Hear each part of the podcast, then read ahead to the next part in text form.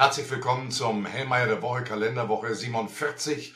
Ähm, und ich möchte Sie nochmal einladen. Einladen, Fragen zu schicken wegen des Jahresausblicks. Äh, die E-Mail-Adresse ist eingeblendet. Äh, gerne gehen wir auf Ihre Wünsche hier ein. Und damit der Blick zurück in die letzte Woche. Sie war ereignisreich. Wir schauen auf Geopolitik. Wir haben zwei ähm, Nachrichten, die interessant sind in meinen Augen, über das Allgemeine hinausgehend. Einmal haben wir Wahlen in Argentinien gehabt. Dort hat sich am Wochenende äh, Herr Millet durchgesetzt und er steht für einen Bruch. Argentinien wollte BRICS Plus beitreten im Januar und er steht für eine andere Politik, die kritisch mit China, mit Brasilien umgeht und damit steht das Ganze zur Disposition. Er will eine deutliche Annäherung an die USA, die Zentralbank abschaffen und die Wirtschaft dollarisieren. Äh, wir schauen mal, was da passieren wird. Aber das ist ein gewisser Bruch aus der BRICS positiven äh, Dynamik, die wir ansonsten in der Welt gesehen haben. Äh, was ist das Zweite? Es war das APEC-Meeting in San Francisco. Biden und Xi haben sich getroffen. Äh, konzilianter Ton bei der ganzen Geschichte. Aber bei dem Schlusskommuniqué Jetzt konnten die USA sich nicht durchsetzen und keine geopolitischen Themen platzieren. Dagegen hat man sich seitens der APEC ähm, verwehrt, seitens der Mehrheit. Und insofern zeigt sich auch hier schon, dass der globale Süden für eine bestimmte Politik steht, die nicht notwendigerweise kohärent ist mit dem, was die USA oder der Westen will. Darüber hinaus natürlich das Thema Israel das, äh, und Gaza, das uns hier weiter äh, belastet. Bisher bleibt es ein regionaler Konflikt und wir wollen hoffen für die Region, für die Menschen, dass das auch so bleibt und dass wir hier zügig zu einer friedlichen Lösung kommen. Ähm, dann gehen wir in Richtung Ökonomie. Was ist in der letzten Woche passiert in Europa? Ja, wir haben positive Meldungen aus Europa. Das muss auch an dieser Stelle mal gesagt werden. Die Beschäftigung ist im dritten Quartal auf einen historischen Höchststand gestiegen, 166,97 Millionen.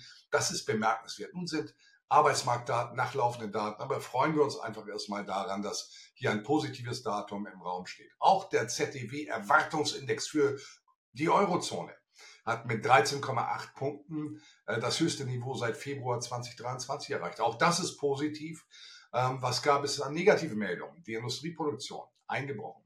Minus 6,9 Prozent im Jahresvergleich. Und damit steht Europa wirklich schwach da im Vergleich zur Schweiz. Die waren jetzt gerade im dritten Quartal bei plus 2,0 Prozent.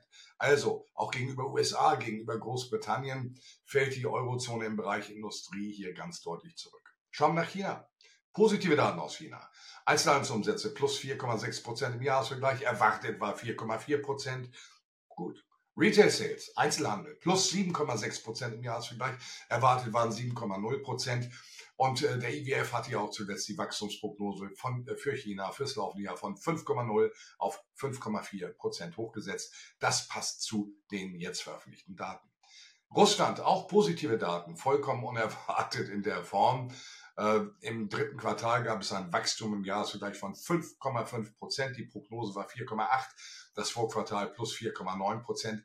Es zeigt sich, äh, dass die Pläne, was die Wirtschaftsentwicklung Russlands anbetrifft, seitens des Westens nicht aufgegangen sind. Schauen wir Richtung USA. Verbraucherpreise etwas geringer, 3,2 Prozent, wurde förmlich abgefeiert. Auch die Kernrate war 0,1 Prozent niedriger als erwartet. Ähm, Industrieproduktion minus 0,6 Prozent im Monatsvergleich, aber nur minus 0,68 Prozent im Jahresvergleich. Haken dran. NAHB-Index, National Association of Home Builders, Immobilienmarkt kollabiert von 40 auf 34 Punkte. Ja, da gibt es in dem Sektor eine Rezession, aber der Einzelhandel ist recht resilient mit ca. 2,45 Prozent Wachstum im Jahresvergleich. Im Monatsvergleich war es minus 0,1 Prozent. Also eine Melange unterschiedlicher Daten, aber insgesamt eine Stabilität ausdrückend, die beneidenswert aus europäischer Sicht ist. Dann schauen wir auf Deutschland, das Sorgenkind.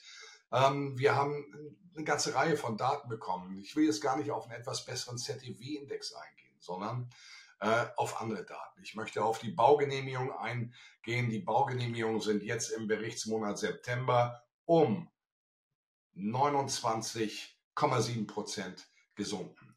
Und das sollte uns äh, nachdenklich stimmen. Wir liegen jetzt bei 195, gut 195.000 Baugenehmigungen im laufenden Jahr und wir brauchen 400.000 neue Wohnungen. Es zeigt sich, wir haben hier ein nachhaltiges Problem. Dann schauen wir mal auf Richtung der Auftragspolster. Und dort hatten wir jetzt laut Statistischem Bundesamt im September einen Einbruch um 5,4 Prozent. Wir haben nur noch eine Reichweite von sieben Monaten, das schwächste seit zwei Jahren. Wir sehen in diesen beiden Sektoren also sehr viel Ungemacht. Das ist prekär und das muss auch so benannt werden, damit es auch adressiert wird. Noch prekärer ist aber eine Studie der Ratingagentur Scope. Und die sagt ganz deutlich, Deutschland hat eine öffentliche Unterinvestition wie kein anderes westliches Land. Im Durchschnitt der letzten zehn Jahre 0,1 Prozent Nettoinvestitionstätigkeit. Und das vergleicht sich mit einem Durchschnitt von 1,0 Prozent ansonsten in der westlichen Welt. Und hätten wir diese 1,0 Prozent gebracht, hätten, äh, hätten wir einen Investitionsstau von sage und schreibe 303 Milliarden Euro. Wenn wir mal Richtung USA schauen als Beispiel, dann liegen die bei 1,3 Prozent plus Spanien 1,2 Prozent. Ähm, das Vereinigte Königreich 0,7 Prozent, Frankreich 0,6 Prozent, wir 0,1 Prozent. Es ist ein Versagen, das wir hier gesehen haben über die letzte Dekade. Maßgebliche Verantwortung bei der Regierung Merkel, aber auch der laufenden Regierung. Und das führt dazu, dass eben die Rahmendaten, die dieses Land anzubieten hat, im Rahmen der internationalen Konkurrenzfähigkeit zurückgefallen sind. Und es bedeutet Neuausrichtung, Pragmatismus, ein Weg hin zur Leistungsbildungsgesellschaft. Also es ist nicht nur die Frage der Investition, sondern auch einer Gemütslage innerhalb eines Landes, die hier adressiert werden muss. Und wenn wir das nicht tun, dann wird der Preis, den wir dafür zahlen, sehr, sehr hoch werden und noch sehr viel höher als der, den wir jetzt derzeitig ertragen müssen. Es geht übrigens auch um Energiepolitik. Wenn wir dort die Konkurrenzfähigkeit nicht herstellen, Gnade uns Gott.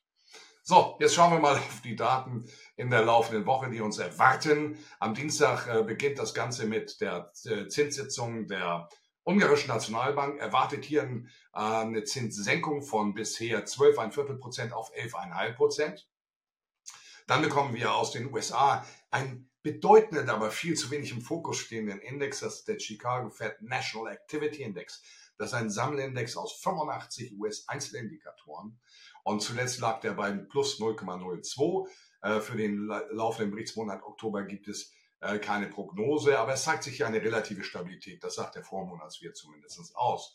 Dann die Existing Home Sales, der Absatz zuvor genutzter Wohnimmobilien, wenig Veränderungen erwartet nach 3,96 Millionen, aus Jahr hochgerechnet jetzt 3,90 Millionen, äh, nehmen wir zur Kenntnis. Mittwoch geht's weiter mit dem Hypothekenmarktindex aus den USA. Dort hatten wir zuletzt ähm, Anstiege gesehen. Wir kommen von 161 Punkten. Das war der tiefste Stand seit 1995, zuletzt 170,5. Keine Prognose verfügbar.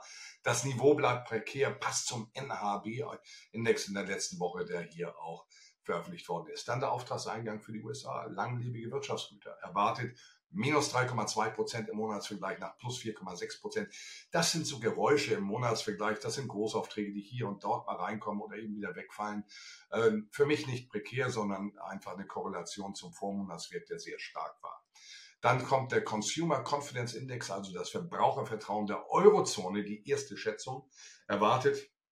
Nach minus 17,9, jetzt minus 17,6 Punkte. Wir sehen, das ist kein großer Wurf. Das Niveau ist prekär, bleibt prekär. Und das darf auch nicht verwundern. Äh, dann der finale, die finale Berechnung des Verbrauchervertrauensindex der Universität Michigan. Dort hatten wir einen Einbruch gesehen auf 60,4. Der vorläufige Wert jetzt soll 60,6 Punkte sein, zeigt auch das Verbrauchervertrauen in den USA ist wackelig. Kam auch zuletzt bei den Daten vom Conference Board raus. Donnerstag geht's weiter mit den Erstschätzungen ähm, der Einkaufsmanager-Indizes von HCOB für Deutschland alles etwas besser erwartet für den Bereich produzierendes Gewerbe, verarbeitendes Gewerbe. 41,2 nach 40,8, aber weiter prekäres Niveau. Für den Dienstleistungssektor 48,5 nach 48,2. Also das ist das, was uns noch Stabilität verleiht. Und der Composite Index für die Gesamtwirtschaft soll von 45,9 auf 46,5 Punkte steigen. Dieselben Daten für die Eurozone auch dann um 10 Uhr. Äh, erwartet für das verarbeitende Gewerbe ein leichter Anstieg von 43,1 auf 43,4, aber wir sehen, Deutschland hinkt hinterher. Für den Dienstleistungssektor 48,1 nach 47,8, da liegt Deutschland etwas vor dem Schnitt der Eurozone. Und für den Gesamtindex der Wirtschaft, den Composite Index, erwartet 46,9 nach 46,5, da liegt die Eurozone dann wieder über dem Niveau Deutschlands. Großbritannien, das desgleichen, für den Sektor des verarbeitenden Gewerbes erwartet 45,0 nach 44,8, also besser als Deutschland Eurozone. Für den Dienstleistungssektor 49,5 nach 49,5, also dicht an der neutralen Marke von 50, besser als Deutschland die Eurozone. Und der Flash Composite soll bei 48,7 Punkten unverändert liegen, auch deutlich besser als Deutschland und die Eurozone. Wir schauen auf den Freitag. Wir beginnen mit den äh, Verbraucherpreisdaten aus Japan. Äh, die Kernrate soll äh, von 2,8 auf 3,0 ansteigen. Die Gesamtrate war 3,0 Prozent, trotz übrigens Negativzinsen. 3,0 Prozent die Gesamtrate. Keine Prognose für den Monat Oktober im Moment verfügbar, aber es sollte sich in dem Dunstkreis bewegen. Äh, dann geht es weiter mit der detaillierten Berechnung des BIP Deutschlands. Da sollen die Schätzungswerte bestätigt werden. Im Quartalsvergleich minus 0,1 Prozent in der saisonal bereichten Fassung und auf Jahressicht äh, in der saisonal bereichten Fassung minus 0,3. Beides entspricht, entspricht den Schätzungen. Dann geht es weiter mit dem IFO Geschäftsklimaindex. Hier ein Anstieg erwartet von 86,9 auf 87,5 Punkte. Das klingt erstmal gut, aber das Niveau ist prekär. Wir hatten die Tiefstwerte bisher bei 85,4 im laufenden Jahr. Ja, das geht ein bisschen nach oben, aber das ist jetzt kein Trendwechsel, es ist eine Verstetigung auf dem schwachen Niveau ähm, mit leicht positiven Vorzeichen, was sich hier abzeichnet. Dann geht's weiter mit den Erstschätzungen der Einkaufsmanager-Indizes für die USA. Diesmal sind es die Pendants von Standard Poor's. Und für das verarbeitende Gewerbe erwartet nach 50,0 jetzt 49,8. Aber dann macht sich der Unterschied zu Europa deutlich in der Gesamtheit. Und äh, für den Dienstleistungssektor erwartet 50,3, also leichtes Wachstum nach 50,6.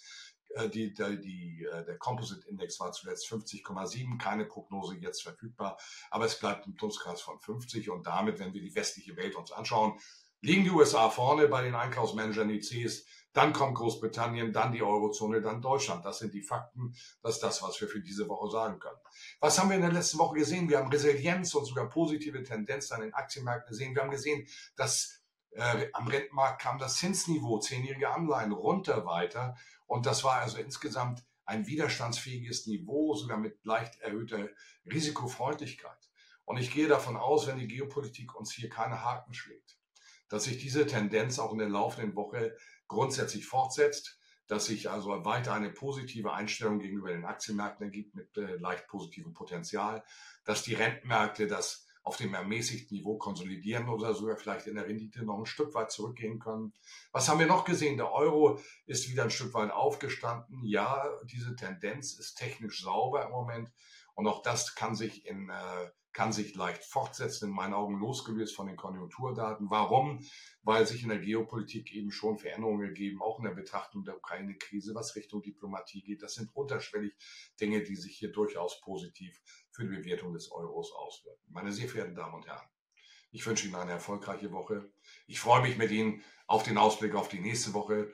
Und ich würde mich noch mehr freuen, wenn die leicht positiven Grundtendenzen, die ich hier in den Raum gestellt habe, sich auch so materialisieren. Bis bald.